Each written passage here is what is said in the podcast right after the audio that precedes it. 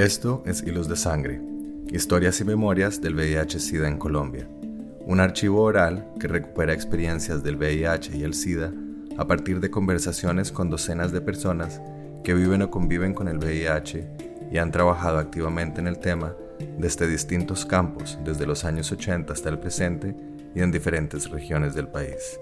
Yo soy Carlos Mota. Y yo, Pablo Bedoya. En esta sesión escuchamos a Mayra Alejandra, mujer trans afrodescendiente nacida en Tumaco, Nariño, quien en su infancia fue desplazada por el conflicto armado hacia la ciudad de Cali, donde reside actualmente. Mayra se dedica a la enseñanza de la danza, ha estado vinculada a procesos de movilización trans y hoy nos habla en esta conversación de su experiencia de vivir con VIH en la ciudad de Cali, vinculando reflexiones en torno al conflicto armado el racismo estructural y la discriminación.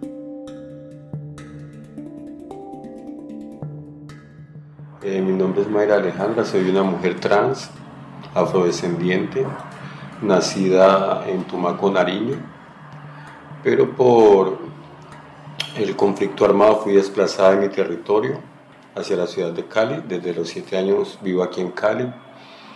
Eh, He tenido toda mi vida prácticamente viviendo aquí, aquí en Cali. Y mi relación con el VIH es que vivo y convivo con el VIH. Fui diagnosticada en, el, en 1996. Y como todo, cuando le hagas noticias malas a uno, y por el tabú y por la desinformación que, que no tenía frente al tema, pues para mí fue algo impactante en el momento. Fue bastante impactante y a la vez fue bastante doloroso, porque yo relacionaba inicialmente el VIH con, con la muerte, ¿ya? Y pues yo decía, no, tengo mucho, mucha vida por delante, tengo muchas cosas por vivir, tengo muchas cosas por hacer, tengo que de, dejar algo sembrado en esta vida, para que mis, mis, mis, familiares, aunque yo nunca pensé, nunca pensé en tener hijos, pero pues para mí mis, mis hijos han sido mis sobrinos y por los cuales he luchado siempre, ¿no? La he guerreado. Eh, desde los 15 años ejerzo el trabajo sexual y alternándolo con, con, mis estudios, porque desde los 15 años vivo, vivo sola, asumí esa responsabilidad de vivir sola por, por, por razones familiares, la cual me llevaron a, a independizarme. Y como en, ese, en ese momento no tenía otra opción de vida, me tocó tirarme a la calle como dice uno y empezar a ejercer el trabajo sexual. Y a la vez, pues, como siempre me gustó el estudio, trataba como de estudiar, terminar mi, mi, bachillerato. Ya a los 17 años cuando terminé el bachillerato no tenía pues que como una manera de, de seguir estudiando, porque la intención era estudiar y, y llenarme de conocimiento, pero pues no había las condiciones económicas para poder alcanzar ese propósito y esa meta. Fue allí donde entonces eh, unas religiosas que vivían en, en, el barrio, en el sector, unas hermanas franciscanas, eh, se me acercaron y me dijeron que si quería seguir estudiando. Pero pues como yo siempre había bailado danzas folclóricas, era, era como una pasión que llevaba, porque pues teniendo en cuenta mi ancestralidad y mis orígenes, eh, vivía muy impactado con esa parte del arte, con esa parte artística. Fue donde ellas eh, me dieron la oportunidad de que fuera a estudiar al Instituto Popular de Cultura, que es la única institución en formación artística aquí en el país, y me dieron los, los cinco años de estudios. Y seguía yo pues con mi vida nocturna, los fines de semana seguía con mi vida nocturna y y mirando otras opciones también, pero más sin embargo no se me brindaron las oportunidades para yo salir de esa vida de, de la prostitución. Y fue allí cuando ya tenía pues mucho tiempo estar en la calle. Eh, me salieron unas, me salió un herpe a la altura del, del cuello. Inicialmente yo pensé que era una, que era una, era una intoxicación por algún alimento que había ingerido y estuve casi 15 días con esas, con esas cosas y era algo impresionante que a mí, me, daba, me daba mucha pena que la gente me mirara. De hecho, de, a partir de ese momento empecé a usar estos buzos cuello tortuga porque la gente como que se aterraba y, y me, me, me, inquietaban, me inquietaban porque me hacían sentir muy mal. Entonces yo hablé con una hermanita mía, mi hermana menor, me dijo pues vaya donde el médico y me fui para el puesto de salud del barrio donde vivía mi hermana, me dijeron, lo primero que me dijeron, te vamos a hacer la prueba del VIH. Y me dijeron, mm, vas y conversas con la psicóloga, dependiendo del resultado, vas con la psicóloga y el resultado te lo damos, porque en ese entonces la, la prueba era demorada me, casi ocho días para, para poder darme el resultado. Y cuando llegué al puesto de salud, pasaron esos ocho días, llegué al puesto de salud y una vez la psicóloga me hizo seguir y yo como que presentía, presentía algo y me fui con, con mi hermanita que me acompañara. Y me va diciendo la psicóloga que sí, que yo estaba infectado sin, sin anestesia ni nada, sino que está infectado, usted es portador. Y pues en ese momentico pues las, las emociones fueron muchas, ¿no? Fueron muchas, muchas las emociones y nos fuimos para la casa con, con, con, mi hermanita y le dije yo, pues ya el resultado está. Eh, de, de, la familia, usted es la única persona que, que quiero que, esté al tanto de, esta patología. No quiero que nadie, absolutamente nadie, es, nadie de la familia se dé cuenta, porque yo pensaba yo en el rechazo, pensaba en el estigma, por todas las, situaciones que se dan frente a, a este tema. Y sí, mi hermana hasta el momento me ha guardado el secreto. Y pasaron dos meses Pasaron dos meses, inmediatamente me puse en control en el hospital departamental. Eh, empecé a formar parte del programa Vida. En, el comienzo tuve muchos inconvenientes con, con los antirretrovirales. Vieron la primera muestra y pasaron tres meses y que no lo había, que no lo había, que no lo había, que no lo había. Entonces me tocó recurrir a Santa María Fundación que de hecho Santa María ha sido mi, ha, sido mi, ha sido mi casa prácticamente, ha sido mi casa. La gente de Santa María ha sido mi familia porque siempre han estado allí, siempre me han apoyado, cualquier dificultad, ya sea personal, familiar, siempre han estado ahí apoyándome. Entonces, mm, Débora me dijo, no, mana, no te preocupes, eso ya de una vez vamos a, a entablar una acción de tutela y se puso ella en ese, en ese, en ese tema, la tutela, y como a los 15 días me, respondieron que ya estaba solucionado el tema de los antirretrovirales. Y pasó un año, pasaron dos años, tres años, y me dijeron, te vamos a cambiar de, de, punto de atención, ya aquí no te podemos atender, te vamos a mandar a la corporación, a la Liga de Lucha contra el SIDA Ahí estuve, la atención era excelente, excelente en todos los sentidos, los medicamentos, los exámenes, eh, tanto la parte psicológica, la atención de las personas muy humanas, me encantó. Me encantó haber, haber, haber hecho ese cambio, que me hubieran hecho ese cambio. Y Estuve como tres años allá en la, en la Liga de Lucha contra el SIDA. Después me pasaron a Confenalco porque tengo el EPS Confenalco. Y de Confenalco me mandaron a una fundación que llama Fundación CIAN.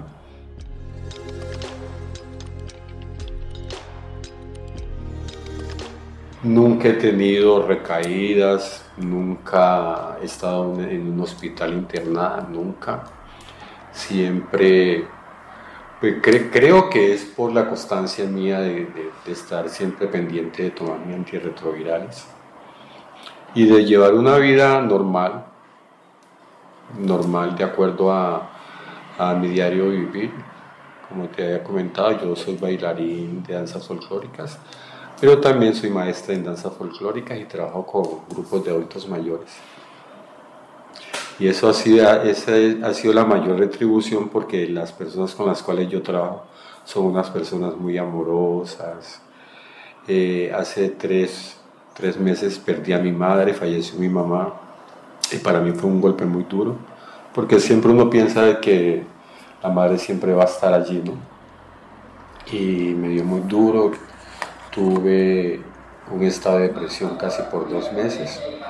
En este momento ya estoy bastante aliviada, me tocó ponerme en tratamiento psicológico, pero ya, ya me está pasando esa pérdida. Y tratar de llevar mi vida normal.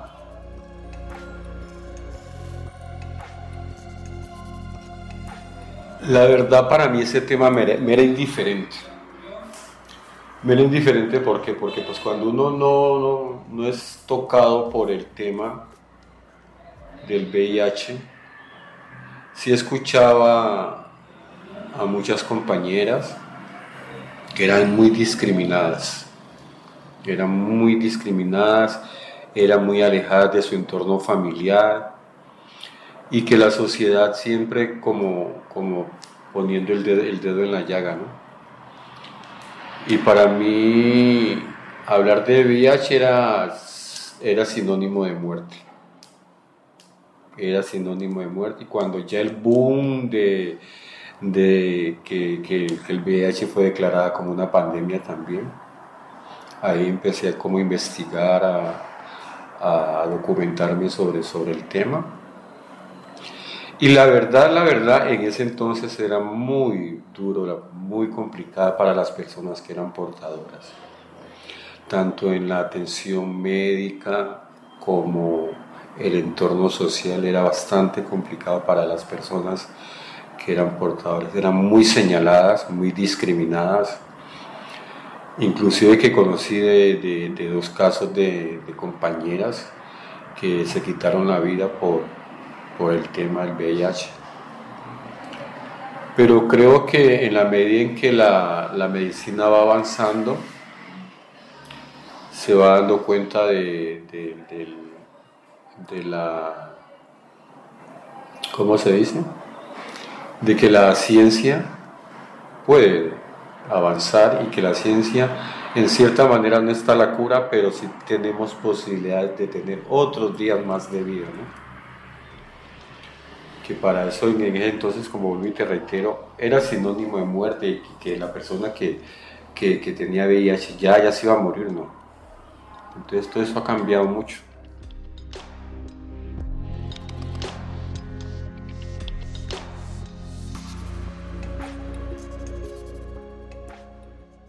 Realmente el impacto no era tan negativo ¿Por qué no era tan negativo? Porque eh, era, era algo como el que tenía la, el que era portador casi no, no, era muy visible, ¿no? La gente era, tenía, llevaba su, su procesión por dentro. Y hoy en día la mayoría de las personas que yo conozco eh, van hablando abiertamente sobre que son, son portadores y como también la, la misma, la, la, misma sociedad está, está, está muy documentada sobre el tema, entonces no, no existe esa discriminación que existía en ese entonces. Ese impacto en ese entonces era muy fuerte, saber a alguien de, de, de, que estaba contagiado era muy fuerte. Pero hoy en día, creo yo, y desde mi percepción, ha bajado mucho ese impacto y, y es más aceptada a las personas con VIH.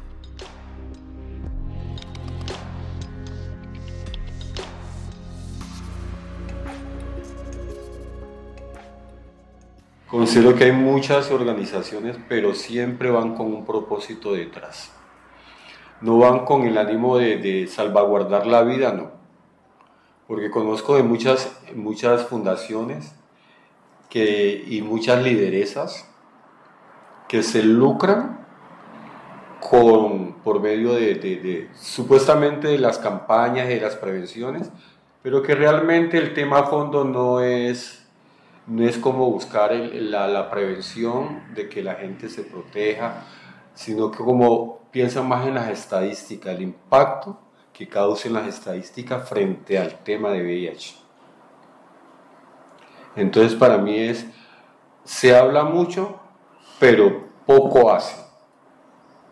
Mientras que Santa María eh, eh, da las charlas de prevención, Santa María desde sus, sus necesidades como fundación están buscando siempre las personas que, que, le estén aportando para, para los, los, preservativos, que para llegó un médico y una, una un conversatorio sobre el tema. Pero desde la institucionalidad, lo importante para ellos son las estadísticas. Eso sí la tengo muy clara. Ahora, yo he contado con mucha suerte.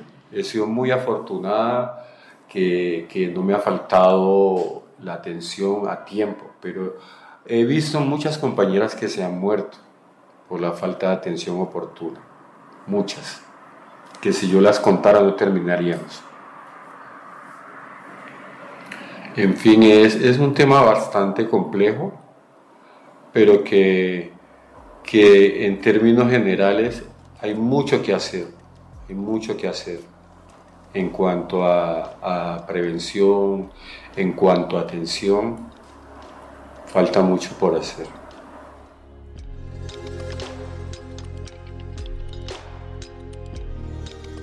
De pronto las muertes antes eran más más fuerte el impacto, porque muchas personas se, se, murieron sin saber que, eran portadores. Pero hoy en día la mayoría de la gente ya, la que es portadora ya sabe, y la que no, se, no está en un control médico es porque no quiere, porque realmente quiere, quiere morirse, pero de que se puede, se puede vivir y convivir con VIH se puede.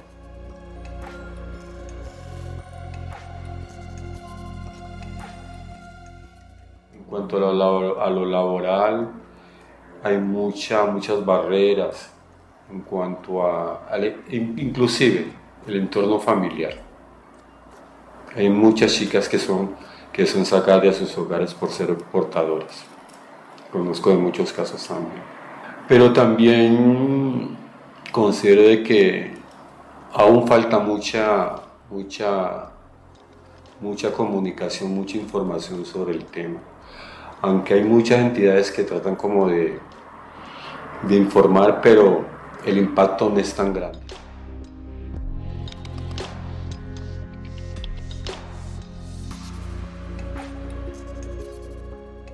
Hoy en día, por lo que hay muchas líderes, y sobre todo de la comunidad LGBT, y hay muchas líderes que se están, se están empoderando sobre el tema y que hay algunas entidades que por medio de, las lideresas quieren llegar a impactar la comunidad en general, pero no porque las entidades brinden ese apoyo, sino que se, se, se ¿cómo se dice? Se, por medio de las, de las lideresas, ellas, ellas son las que hacen el trabajo y las entidades son las que ganan los, los honores, por, como te digo, a ellos lo que les importa es cuántas personas han impactado, es nada más.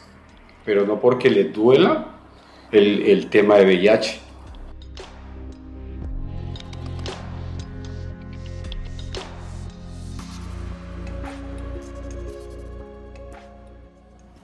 Dirán, usted, usted está casada con Santa María Fundación, pero en ese tema, eh, Santa María está como muy, muy dada al trabajo en territorio.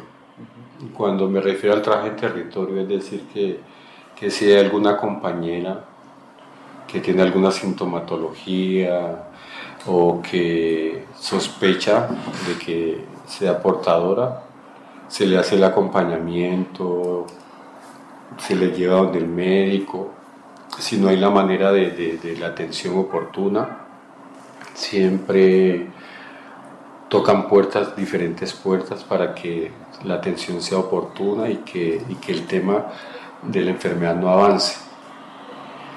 En ese sentido creo que el, conocer, por lo menos si yo conozco a alguna compañera que yo me encargo de decirle, ve, vamos a tal parte y, y hace, tu prueba.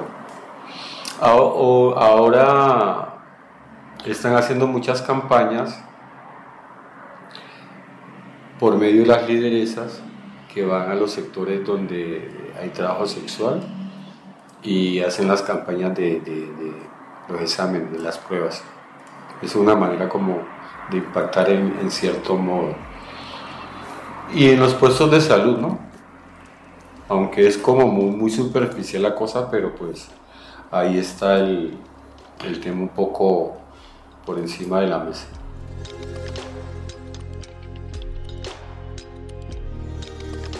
Eh, hay muchas chicas, y sobre en el, en el tema discriminatorio, llega una chica trans, no crea que te van a atender de una. Hay muchas que se han, muerto ahí en las, en las camillas por la, por, por la no atención oportuna, por el tema de discriminación. Ah, sí, sí, sí, la mayoría, lo primero que dicen, si la mayoría de ustedes son portadoras. Yo he escuchado ese, ese punto. Mayoría de chicas trans. Y gente del común también, ¿no? Que a veces por, por, por porque la, la, la, la, sociedad no se dé cuenta de, su patología, se dejan morir. La falta como esa determinación de salir del, del, del problema. Eso incide también bastante. El no ir a tiempo a donde el médico hablando de los héteros, ¿no? Pero en cuanto a, al tema VIH es algo, algo bastante complejo, muy complejo, que hay, hay muchas cosas que hay, hay, que hacer para que la atención sea más oportuna en, en los hospitales, hay que hacerlo, esas campañas hay que hacerlas, hay que seguir fortaleciéndose sobre el tema porque a veces la, la, la, la misma institucionalidad no, no manda a los, las personas idóneas a hablar sobre el tema.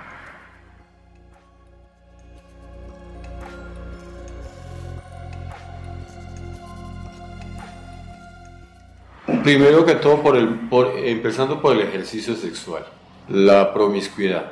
Lo primero que dicen ustedes son promiscuas pero no piensan que detrás de eso hay un trasfondo. ¿Por qué somos promiscuos? Porque tenemos unas necesidades y esas necesidades hay que suplirlas. ¿Cuántas, cuántas de, mis amigas o yo misma no, no, no, nos hemos acostado con personas portadoras? Pero por la necesidad del dinero en el momento lo hemos hecho. Y si no tenemos esa precaución de usar el preservativo, allí donde quedamos, lleva como dicen. Entonces, como te digo, el trasfondo ¿no? del tema en lo social.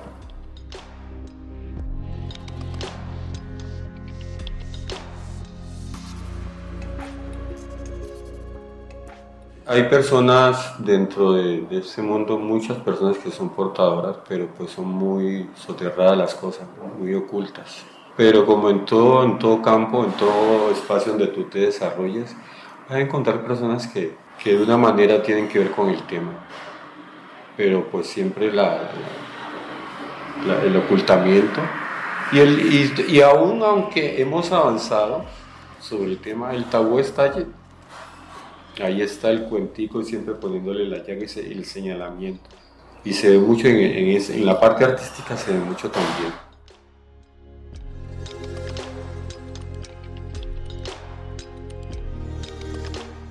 prácticamente la, población que está más, vulnerable, trabajadoras sexuales, e inclusive que hay mujeres en sus hogares que el, marido es el marido es perro, hablando así abiertamente, el marido es perro, y, y son mujeres que, que, que, que, ordinariamente tienen sus relaciones con el esposo, pero como el esposo anda en la calle, llegó y la prengó a ella, y es una mujer de su casa, y no van a creer de que, que es una señora y, y, y, no va... Porque es que las enfermedades son para cualquier persona, ¿ya? Sino que pues siempre usted va a encontrar en la población más vulnerable, en la, en la población más necesitada, donde se va a ver todas estas patologías. Por la misma, la situación de, de, necesidad, ¿no? Eh, a mí me ofrecen, me ofrecen, por decir algo, 50 mil pesos. Y la persona que te lo está ofreciendo esa conciencia que, que, que, que, no que no está bien, que es portador. Y solamente por hacerle el mal, le dice, hagámoslo sin preservativo. Y muchas lo hacen por eso, sin preservativo sin mirar más allá las consecuencias, pero solamente por la necesidad, vuelvo y te repito.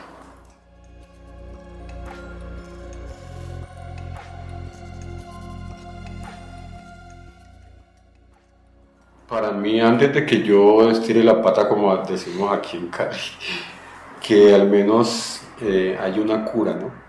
Que los científicos se encarguen de, de buscar la cura, aunque se ha, se ha avanzado a paso lento, pero muchas personas, en mi caso, he estado en mi tratamiento y, y, siento de que para mí la enfermedad no existe. Para mí esos antirretrovirales, que no es la cura exacta, pero pues es una, es una manera de, de alargarme más la, la vida, ¿no? Pero lo ideal sería pues de que todo el mundo eh, contara con, con, la misma suerte que yo he contado en cuanto a la atención, en cuanto a la, a la formulación de, de, o sea, de que se descubra a tiempo la enfermedad y poder entrar en, en ese proceso, en todo ese proceso que yo he vivido. ¿ya? Y sobre todo que sigan las campañas de prevención, promoción y prevención, que es lo más importante, el uso del preservativo, que es la manera, pues no es algo que sea en un 100%, pero pues algo te protege.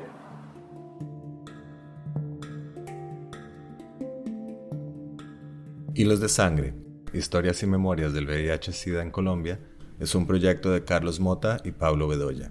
Edición de audios, Juan Camilo Ortiz. Con apoyo de Penn Mellon Just Futures Initiative, Museo de Arte Moderno de Bogotá y Grupo de Investigación en Intervención Social, Universidad de Antioquia.